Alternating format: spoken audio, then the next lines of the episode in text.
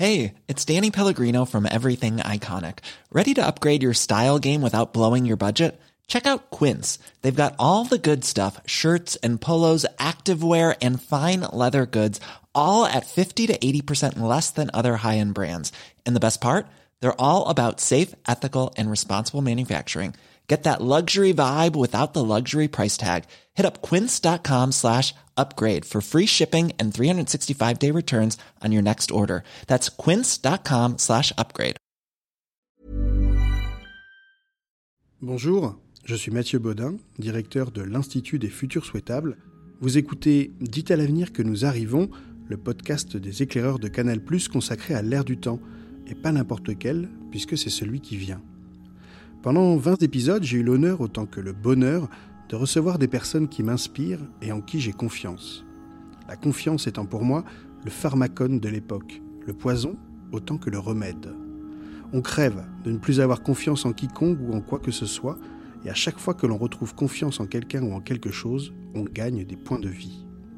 C'est ce que j'ai fait avec des biomiméticiens, des data journalistes, des pédagogues, des sociologues de l'imaginaire, des philosophes de la Renaissance, des mathématiciens, des alchimistes ou encore des pays-culteurs, des exploratrices et des explorateurs de monde qui nous partagent leur regard sur l'époque, leur vision de futur souhaitable et leur contribution pour les faire advenir.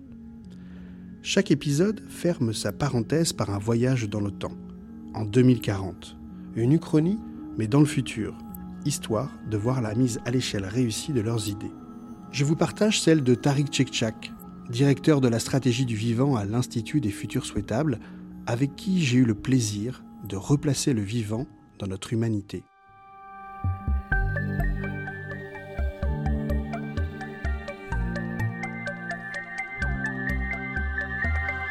Je vous propose de prendre une grande inspiration.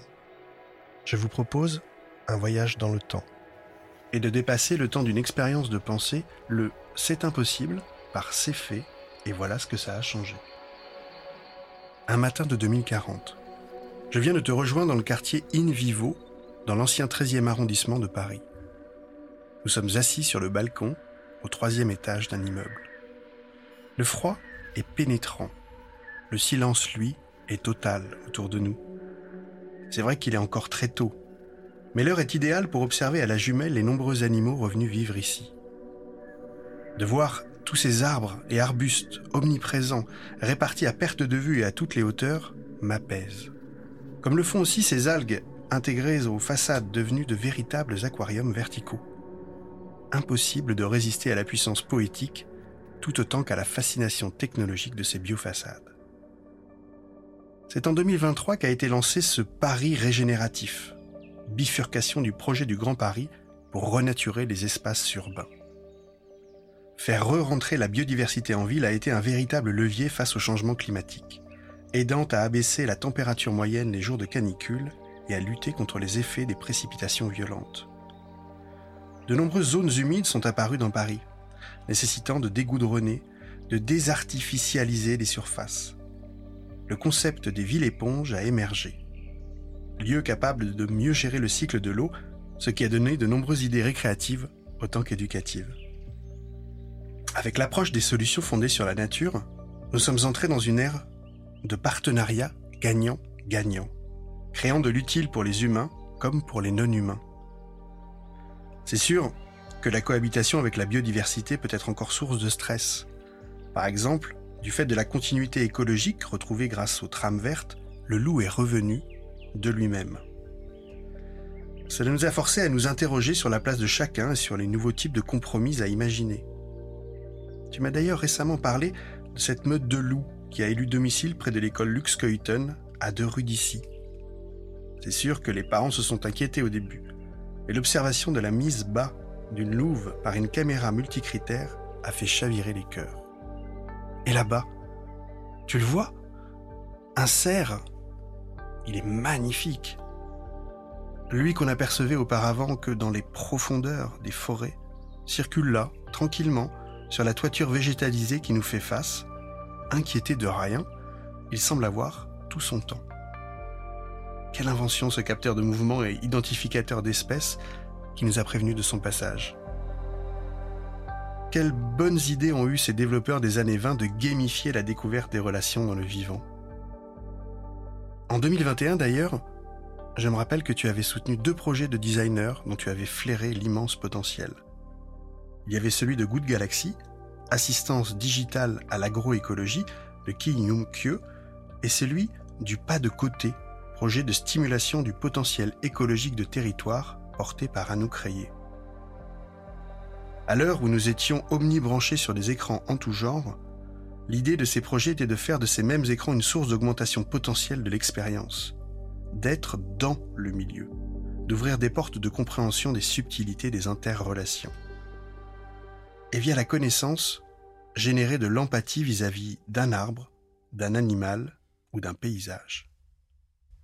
C'est à cette époque que l'humanité a commencé à faire du digital for good et que le big data plutôt que de nous vendre de la publicité, nous a permis de faciliter l'ingénierie écologique. En 2025, l'application de ces solutions urbaines, fondées sur la nature au service des villes, a explosé. De nouveaux projets digitaux de représentation artistique ont ainsi favorisé l'émergence de récits plus subtils, concernant l'inscription de l'humanité dans la toile de la vie. En 2032, les espèces symboliques comme le lynx, la loutre et le vautour fauve ont été réintroduites dans la zone du Grand Paris. Nous avions tellement réussi à recréer de véritables symbioses écosystèmes-villes que même eux, emblématiques du monde sauvage, ont pu vivre à l'abri, mais tout proche de nos immeubles. En 2039, le parc des Buttes-Chaumont est d'ailleurs devenu réserve intégrale. Et l'on assista aussi au retour naturel du castor sur la Seine. Bien sûr, nous avons rencontré des difficultés à faire accepter une faune vue comme nuisible ou dangereuse dans les espaces urbains. Mais aujourd'hui, ces zones ont pris beaucoup de valeur. Ce qui, soi-disant passant, a donné lieu à un manque de biodiversité sociale, problème qui reste vraiment à régler. Tariq, toi qui viens de passer une nouvelle dizaine, je te retrouve, le même. Mélange de calme et de sérénité, les yeux brillants d'enthousiasme avec toujours cet appétit pour transmettre l'émerveillement des reliances entre les espèces. Il est vrai que la découverte en cascade de nouvelles preuves de vie sur d'autres systèmes planétaires t'a aidé, en renforçant le sentiment que nous sommes, nous humains, avec toutes les espèces de la Terre, une seule et même communauté de destin. Mais je te laisse. Toi qui as tant plongé dans quasi toutes les mers du monde, je sais que tu pars retrouver ton fils pour aller visiter un prototype de la Fondation Rougerie les plans que j'ai pu apercevoir de ces nouveaux espaces, symbiose d'habitats marins et sous-marins, sont incroyables de poésie, de beauté et d'harmonie.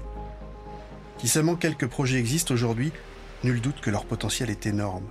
Et je me réjouis de t'entendre prochainement me raconter ta visite dans le silence de la mer qui te va si bien.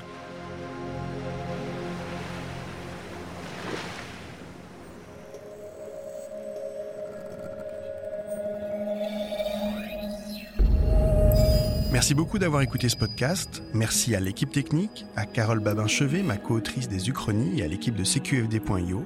À très bientôt.